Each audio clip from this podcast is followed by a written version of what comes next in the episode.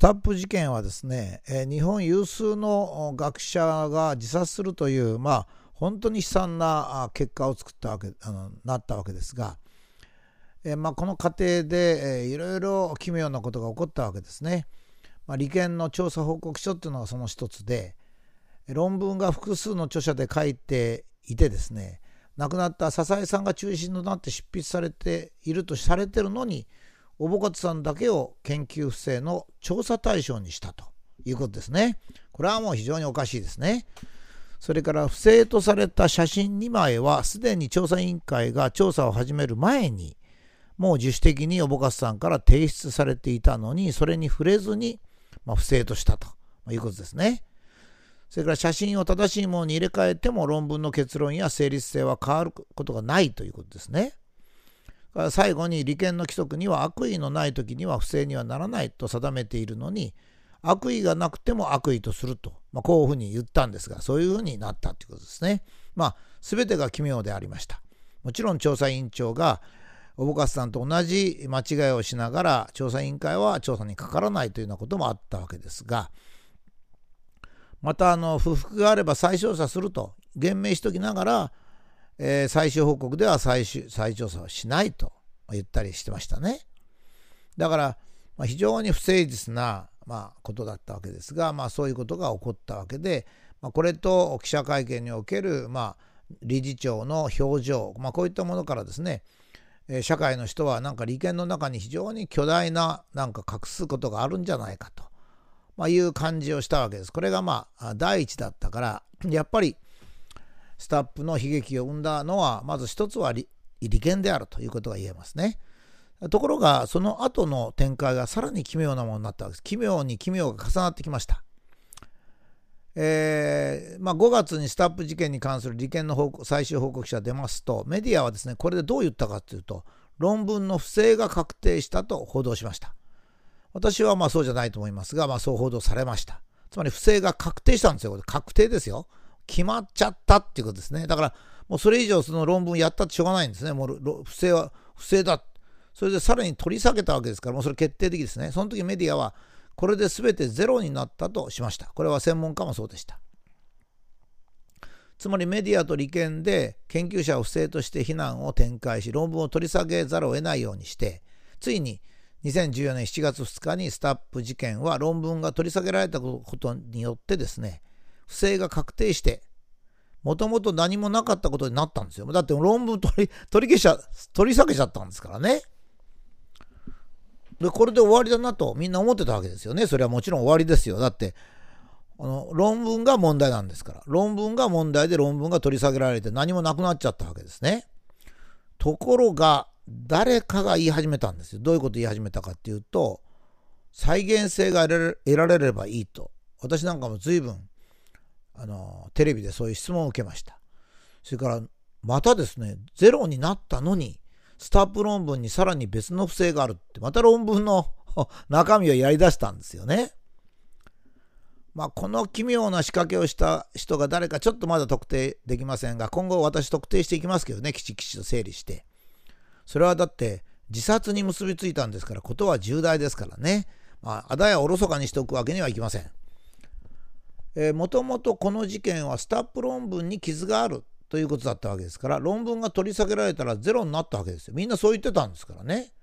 だからもう一旦取り下げたらスタップ細胞があるかどうかなんて再現性の実験なんてもともと無意味なんですよ。論文取り下げられてるのに再現性があったらどうするんですか。もう大変なことですよ。なんであの論文を取り下げ論文で取り下げちゃったらもう出せませんか？出せませんって出せますけども1年遅れたりなんかしますからね。だからとんでもないことになっちゃうわけですから。から再現実験はできないということが前提ですよ。論文を取り下げたっていうことは。しかし私はもう再現実験なんか全然意味ないと思います。科学では再現実験って意味ないんですよ。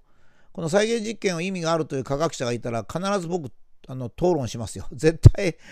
私が勝ちますからね。価値のある論文ほど再現性には時間がかかるし、また再現性がなくても科学的価値とは無関係なんですよ。まあ、これはまあちょっと別の機会にお話します。ですからですね、日本社会がもし正常ならこうなったと思うんですよ。スタップ論文のが取り下げられた時点でですね、日本社会はスタップ研究を忘れちゃうと思うんですね。忘れたと思うんですよ。つまり7月2日から誰も議論しなかったと思うんですね。まあ、笹井さんがお亡くなりになるまだ1ヶ月以上前ですよ。そして利権の中で静かに研究ができるという環境に戻ったわけですね。もし、あの7月2日にスタップ論文を取り下げた後、日本社会が約束通りですよ。あ、まあ、あの、スタップ論文に悪いとこがあった。それで取り下げた。あ、これでまた研究をし直してくれればいいと。まあ、そういうことですからね。そしたら今頃はですね、笹江さんも小保方さんも 通常の研究生活に戻り、利権かあるいは別の場所で静かに研究を続けていたでしょう。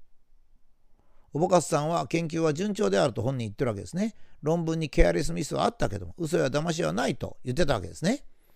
それから笹井さんも記者会見とか取材で 自分のチェックが甘くな甘くて、まあ、みんなに申し訳ないことしたと責任はあるけども研究は順調なので、まあ、論文に示された4本のビデオもあるからこれから研究を継続したいと言っておられるんだからところがね論文を取り下げたのに、また火の手が上がったんですよ。なんだっていう感じですよね。和歌山さん、論文の教授の和歌山さんがまた変なこと言い出して、それからメディアに登場してた研究不正に関する専門家、それから分子生物学会を中心とする学者とか日本学術会議、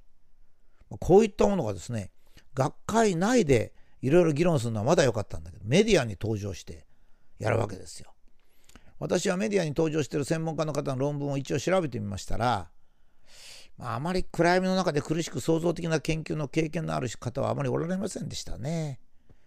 だからなんか別のことに関心があるのかなとか思いましたね。まあ、その中で一番目的が分かんなかったのはそれは和歌山さんですよ。和歌山さんね、ご自分で論文出してるんですから、ご自分の論文なんですからね。ところがご自分の論文にもかかわらず何回かにわたってメディアに暴露を繰り返したわけですね。マウスが違ってたとか。もっとひどかったのは、おぼかすさんがポケットにマウスを入れて研究室に入ることができる。まあ、これはね、もう人格攻撃です。だってこれ盗みをやってるってことですからね。おぼかすさんが盗みをしますっていうことですから。これはもう人格攻撃だったんですね。私はね、研究者が身内をかばわなくてはいいと思いますけどね。もうあの論文取り下げてるんですから。まあ、研究の内部の人だけが知ってる細かいことをもう外に言う必要はないんですよ。まあ、ましておぼかさん批判されてかわいそうなんですから。特に最近になってマウスの問題は和歌山さんの方が間違ってたわけですから話になりませんよ。それからその次には研究不正の専門家ですね。それから利権内部の人であの一人おられるんですよ。あの内部の人がねやるときはかなり考えないけど内部の人を隠すじゃないですよ。それから東大東工大グループってなんかあるんですけど、これ匿名らしいんですよね。もう私、バカらしくてこういうのあんまり追求しておりませんけどね。京都大学の人もいました。それから医学部出身者もいました。それがですね、論文が取り下げたのに、厳しいコメントをし続けたんですよ。どうしてこういう必要があるんですかね。だって論文取り下げてるわけですから、公のものじゃないんですよ。もう内部のものなんですよ。内部が研究してるんですからね。だからどういうことでしょうかね。まあ、論文を執筆したのは最初は小保勝さんということでしたけどそのうち笹井さんだってこと分かって和歌山さんの力では通らないので笹井さんを応援に出したということですからね。だから笹井さんっていうのはまあ日本で有数の学者でそれよりか力のある人がいるんですかね一体。まあ、少なくともお医者さんなんかが研究歴のないお医者さんなんかがすごく激しいコメントしてましたけど内容が分かって言ってるのかなと思いましたね。まそれに加えて分子生物学会が学会としての声明を出しました3月11日の理事長声明をはじめとして4月4日の第3次声明が続きまして論文が撤回された後も不正の追及をするように、まあ、利権に求めるということが続きましたね。それからこの声明に応えて学会幹部も声明を出しました。例えば大阪大学の教授が理事長声明を支持する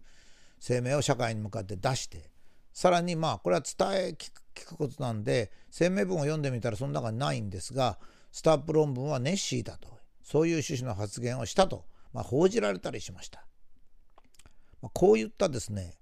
いわゆる坊主、ね、憎ければ今朝まで憎いってやつはダメなんですよ学問では。これはもう絶対ダメなんですよ。スタップ論文で指摘されたっているのはですねネットの匿名を除いては写真2枚のミスと1枚の加工だけなんですよ。そのぐらいに利権の腐敗体質があるかどうかなんてことはまだ全く不明なんですよ。ところがですね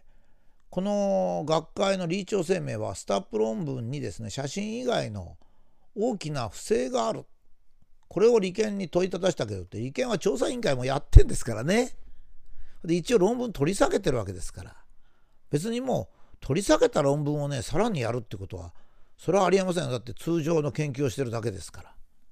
まあなんか税金を使ったっていや税金使ってんのはどこの大学も全部税金ですから。なんか間違ってんじゃないですかね。つまりね学会はね学問上の間違いを指摘するのが役割なんですよ。もし指摘するのが僕はそんな間違いなんか指摘しなくてもいいと思いますけどね。組織の運営とか研究者個人の人生に及ぶ指摘をする必要ないんですよ。だから私の普通の今までの長い僕の研究生活だとこういうことあるんですね。意見が対立して学者同士で。そしたらこういうことをすることあるんです。じゃあ我々で笹井さん、若山さん、小川さんの発表聞きに行こうやと。そのために学会は常にオープンなんですよ。誰が来てもいいんですよ。行って質問するんですよ。ちょっとここのとこ私わからないんですけどもこれどうなんでしょうかって質問するんですよ。で、まあ、それが第一の方ですね。第2位はどうしても学会単位ではっきりさせたいということになれば まあ笹井さんとか、まあ、若山さんあたりにおぼかすさんじゃなくてね笹井さんか若山さんあたりに招聘状を出してすいませんけども、えー、仙台で研究会をやりますので旅費は払いますからどうぞと言ってお呼びしてですねそしてそこでは大変にお忙しいところ我々の疑問を答えていただくために来ていただきもありがとうございますと言って疑問点を質問するんです。それがねあの学問で一つ一つ明らかにしていくわけですから我々ね政治やってんじゃないんですからねだからねもうまるでねなんか学会の理事長の文章を読みますとね政治家かっていう感じがするんですよ。いやもうねあの衆議院かなんかに立候補された方がいいですよ。ええ。つまりねこれはどうしてかって言いますと我々はねあの運営とか管理とか嘘とかいうことに興味ないんです。そんなことに自分の研究時間を犠牲にしたくないんです。時間が惜しいんですよ。学問的なとこだけ興味があるんです。だからもしスタップ論文がおかしかったらあ自分の心の中であこの論文はおかしかったんだと思えばいいんでその理由がね利権の管理体制であるとかね税金をそれに使ったなんていうのは他でやってくれって言うんですよね。学会と名乗っちゃいけませんよ。そしたら政治団体か宗教団体かなんかそういうんじゃなくちゃいけないんですよ。ところがねどうもねこのネットの人利権内部の人研究不正を指摘した専門家それに分子生物学会の学者の方々はですねどうもこう言っちゃ失礼なんですけどね学問に興味がないんじゃないかって気がするんですよね。管理運営に興味がある、まあ、そうだったら別に学会におられない方がいいんで、まあ、別の仕事をされた方がいいんじゃないですかね。学問って簡単なんですよ。人を非難したって非難しなくたっていいんですよ。どうせ非難しなきゃならない研究はものにならないんですから。自分がいい仕事すればいいんですよ。そしたら自分を評価してくれるんですよ。相対的なもんですからね、自分がいい仕事したら、スタッフ論文がダメだとかいいとか、まして利権の研究体制がどうなんて言わなくたって、みんなが自分の方を向いてあのくれますからね。私はね、この全体を見て、このスタッフの悲劇を作った人たちの2番目、このメディアに出てきた学者の人たち、もしくは学会はですね、私はこんな感じですね。学者というのに嫌に政治家のようだなと。自然より人間に興味があるのかなと、まあ、いう感じですね。やっぱりこの歪みですね。それが、まあ、スタッフの悲劇に、まあ、加担をすることになったと思うんですね。学者はね、人を非難するのにそんな時間もったいないんですよ。自分がやりたいことありますから。自分の目前の解決しなきゃなんない学問的課題をいっぱい抱えてますからね。だからね、これ変ですよ。それまあままあね、まあもう研究をリタイアした人とか、そういう人がね、まあ、いろいろ解析するのはいいけども、大体40ぐらいとか50ぐらいの人がやってんですよ。